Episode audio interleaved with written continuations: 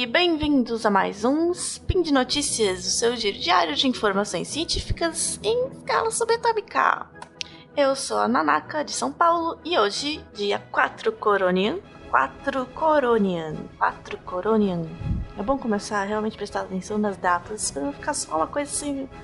Né? Vamos usar o calendário Decathlon. E aliás, para quem ainda tá no calendário velho, é, hoje é dia 2 de março de 2018. E as notícias de hoje são: novas ferramentas usando o CRISPR são usadas para identificar sequências genéticas em testes fáceis. Também, um homem decodifica um Bitcoin em um DNA e ganha prêmio. E por fim, impressão 3D de estruturas orgânicas.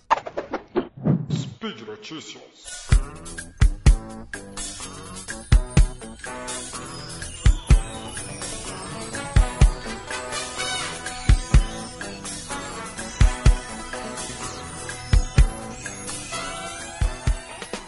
Para a primeira notícia sobre ferramentas usando CRISPR. Como vocês já devem, dizer, com certeza já ouviram falar em, no SciCast, mesmo no Spin, a gente sempre cita o CRISPR, aquela ferramenta da caneta do século, ferramenta de edição genética que foi descoberta em bactérias e aprimorada. É, agora estão cada vez surgindo mais utilidades para ela, né? E no mês passado, três, três grupos diferentes publicaram técnicas baseadas em CRISPR duas para detectar ácidos nucleicos e uma para gravar dados de células. Uma das novas ferramentas, chamada DetectR, desenvolvida no laboratório da Jennifer Doudna na Califórnia, utiliza a habilidade da enzima Cas12a, que é da CRISPR, para a habilidade que essa enzima tem de continuar cortando DNA de fita única, mesmo depois de identificar o, o, alvo, e ela programa essa enzima CRISPR para alvejar sequências distintas em diferentes tipos de papilomavírus humano. E ao mesmo tempo, se ligando com um sinal molecular brilhante, neon, que é realmente isso, é uma, uma moléculazinha que tem uma resposta de luz que a gente consegue identificar a olho, né? Então ele põe um, uma tagzinha de lu luminosa. Isso é feito em várias, várias técnicas né, de observação, de, de genética, sequenciamento, várias técnicas. Então, esse pedacinho acaba brilhando quando a enzima Cas12a começa a cortar o DNA. E com isso, o que eles fizeram com isso? Com isso, eles conseguem identificar muito rapidamente o, o tipo de papilomavírus presente nas amostras dos pacientes. Só botar o um negocinho lá e ele brilha de uma cor ou de outra. Bom, outro paper também publicado usando esse tipo de ferramenta foi do MIT, o Feng Zhang e seus colegas chamaram a sua ferramenta de Sherlock. Eu espero que ela seja mais manipulável e menos problemática do que o Sherlock, né? e eles disseram que essa ferramenta seria capaz de genotipar, né? Fazer tipo um perfil do, de um DNA humano, identificar tanto patógenos das doenças quanto mutações cancerígenas. É realmente é um belo de um detetive, né? E ele consegue fazer isso de uma vez, de identificar é, diferentes, né? Várias várias assinaturas genéticas de cada um dessas coisas possíveis ao mesmo tempo. Então, tanto esse detector quanto o Sherlock podem ser usados para, de uma maneira rápida e barata, diagnosticar infecções e doenças, sem precisar, por exemplo, sequenciar o genoma da pessoa, que é um pouco trabalhoso e caro ainda. Não muito, né? Já barateou bastante, mas ainda é e aí né, bater com as coisas que a gente conhece para ver se tem lá o gênio ou não. Na verdade, ele já, na amostra, ele, a CRISPR vai lá, né, a técnica CRISPR, na verdade, né, a enzima vai lá e aparece as coisas sem precisar fazer um tratamento anterior. É, logo mais o seu celular vai estar tá te dizendo que você tem ou não. Né? Uma luz parada lá e aparece, acende a luzinha. Ah, você está com gripe X. Ah, é febre amarela. Não, a minha vacina, gente. E o terceiro estudo, ele revela duas, dois sistemas baseados em CRISPR chamados Câmera, que eles é, gravam eventos específicos, por exemplo, exposição a antibióticos, a nutrientes ou à luz, que acontecem em células, células humanas ou de bactérias. É como se fosse um, um log da história daquela célula. Tipo, mano, olha isso. E como eles fazem isso, né? Eles programaram a CRISPR-Cas9, né, a enzima Cas9, para ativar, para ser ativada em condições específicas, como, por exemplo, a presença de uma certa droga, um certo nutriente ou de um certo vírus, né, de uma certa sequência externa. Então esse tipo de equipamento pode, então esse tipo de técnica pode ser até adaptada para ser um tipo de sensor biológico mesmo, do sensor biológico do, do, ambiente. E a, partir, e a partir do estado que ela tá, você sabe por onde que ela passou, né? Que ela já, já foi ativada em tal e tal estado. E pode ser uma, uma ferramenta também para documentar quais genes vão sendo ligados e desligados durante o desenvolvimento da célula. Isso, nossa, seria massa. Ou seja, né, a gente está aí com essa ferramenta maravilhosa ou perigosa, ou ambas, na verdade, normalmente ambas, né? E estão sendo descobertos cada vez novos, novos jeitos de utilizar e e criar ferramentas realmente né, baratas e úteis no nosso dia a dia para melhorar e muita coisa na, na, medicina diagnóstica, principalmente, né? E claro, na medicina em si, né? Isso, essa notícia não foi sobre isso, mas a CRISPR tá aí para edição genética também, né? Isso. E agora a próxima notícia, vamos falar de bitcoins e DNA. Mas o que, que isso tem a ver? É, na verdade não tem muito a ver, mas foi um caos que aconteceu que já faz algum tempinho um tal de Nick Goldman da, do Instituto Europeu de Bioinformática apresentou lá um novo método de, de armazenar informação digital no DNA por uma, em uma conferência na Suíça.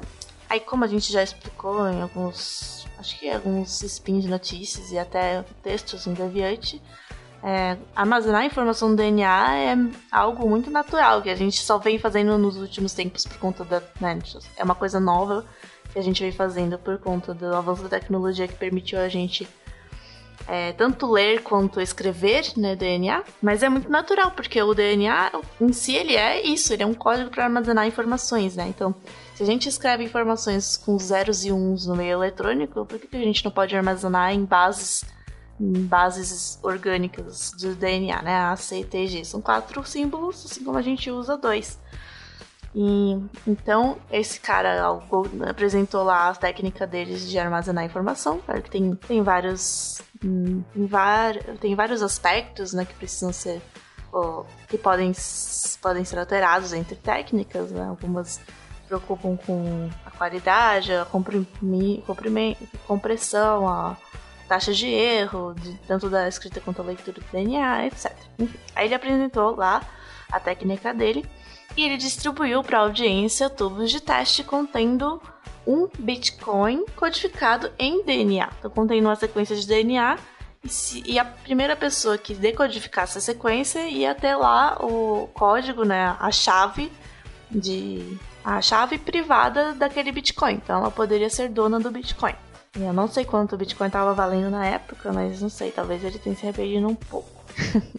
e o prazo máximo era até agora janeiro de 2018. Então, uma semana antes do prazo, um cara chamado Sander Riss, desculpa aí a pronúncia do seu nome, que é um estudante de doutorado no departamento de biociência na Bélgica. É, eu ia falar o nome da universidade, dos laboratórios, mas eu desisti porque eu não sei pronunciar essas coisas não. Ele foi o primeiro a conseguir dominar a técnica apresentada e finalmente sim decodificou o Bitcoin. Agora ele é um homem rico. Não, é só um Bitcoin. Mas ele é um pouco mais feliz. O engraçado é que esse desafio ficou muito tempo assim, ah, ninguém tava. Ah, eu não tô afim de decodificar o DNA por um Bitcoin. Parece que não teve muito esforço, assim, esse cara mesmo, ele descobriu, quer dizer, ele começou a se interessar pelo desafio depois que ele viu que ele provavelmente já tinha as habilidades necessárias e foi tipo no final de 2017. Quase dois anos depois, eles lançaram o desafio em 2015.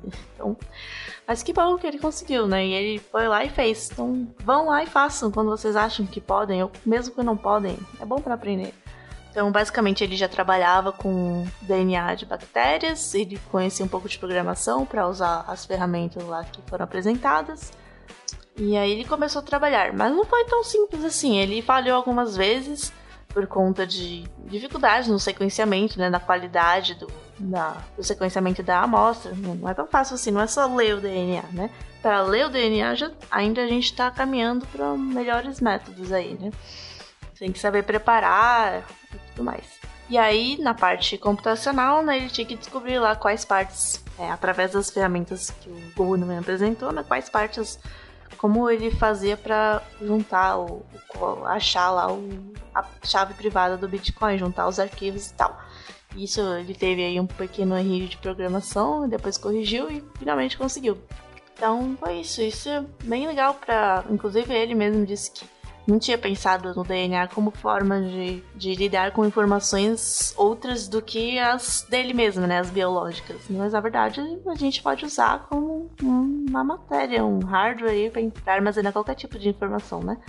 E, e, ver também esse tipo de hackathon de DNA, né? Coloca aí uma perspectiva para o futuro. Com certeza já tá tendo, vão ter aí uma hackathons de código genético mesmo, imagine só. É, o futuro está aí. Vamos ver se a gente consegue manter tudo nos eixos.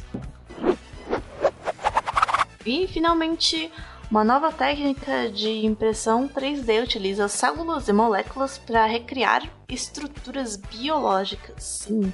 É, vocês podem ter visto já algumas técnicas de impressão 3D até no portal Deviante, que já apareceu alguma coisa assim para criar estruturas, é, por exemplo, ossos ou malhas de, de, fibra, de filamentos que conseguiriam é, ser tipo uma casa para células se alojarem lá, né? Aí criar órgãos ou tecidos biológicos. Mas não é disso que estamos falando. Aqui é, eles criaram uma espécie de biotinta que contém as moléculas mesmo, as moléculas orgânicas e essa impressora muito precisa, né, em escala subatômica, não, mentira, não é subatômica, mas em escala molecular, consegue realmente imprimir, montar a estrutura molecular, colocar uma molécula em cima da outra e fazer uma estrutura.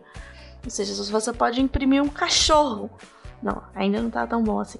Mas imagina, olha isso, imagina as consequências disso. Então, né, essa impressora usa células e moléculas que são normalmente encontradas em tecidos naturais para reconstruir estruturas que são que simulam as, as verdadeiras, né, as estruturas orgânicas. E essa tinta também possui as características que, a, que as células encontrariam no meio normal, né, tem nutrientes, etc. E a primeiro, o primeiro objetivo deles não era criar, sei lá, órgãos funcionais para transplante, mas sim é, como material de estudo, né? Para observar, por exemplo, como um câncer cresce. Você pode criar lá um, um órgão é, simulando o real, com tudo, simulando tudo, inclusive a composição, e, e ver, colocar um câncer e ver como que ele se desenvolve, não só a célula, né? Mas no órgão em si. E realmente o que a máquina faz é colocar uma molécula, montar as moléculas como se fossem Lego, a partir de modelo do modelo feito em computador, né? impressão 3D. O professor Álvaro Mata, de, é da Costa Rica, mas fez essa pesquisa na Universidade de Queen Mary, disse que a técnica abre possibilidades para projetar e criar cenários biológicos complexos e específicos, né, ambientes celulares específicos que podem ser utilizados tanto para engenharia de tecidos biológicos quanto para estudos e criar, criar situações que relembrem os tecidos naturais, né? Isso pode inclusive, isso inclusive seria ótimo como plataforma para testes de testes clínicos de drogas, né? E a grande sacada dessa técnica de impressão é que ela combina o que eles chamam de microscópico e macroscópico, né, controle microscópico e macroscópico, porque é tanto em, ela consegue entregar tanto as moléculas quanto uma célula inteira ou o ambiente da célula. E assim ela consegue controlar a estrutura física e quimicamente, fazendo uma simulação bem acurada. Durante a impressão, né? Então não precisa imprimir um negócio e depois colocar as células ou colocar as células depois colocar o, o meio nutriente e tal então que isso é, esse tempo entre uma coisa e outra também pode levar a alterações morte de células etc então é isso nos despedimos aqui e fica a mensagem de que o transhumanismo está aí que todas essas tecnologias dão um pouco de medo, mas também são maravilhosas. E lembrando que todos os links comentados estão no post. Deixe também seu comentário, elogio, crítica e qualquer sugestão que tenha para nos dar, por favor, comente aí no post. E lembrando também que esse podcast só é possível graças ao seu apoio no patronato do SciCast, tanto no Padrim quanto no Patreon. É isso? Acho que é isso. Então, beijos de luz para vocês e até amanhã!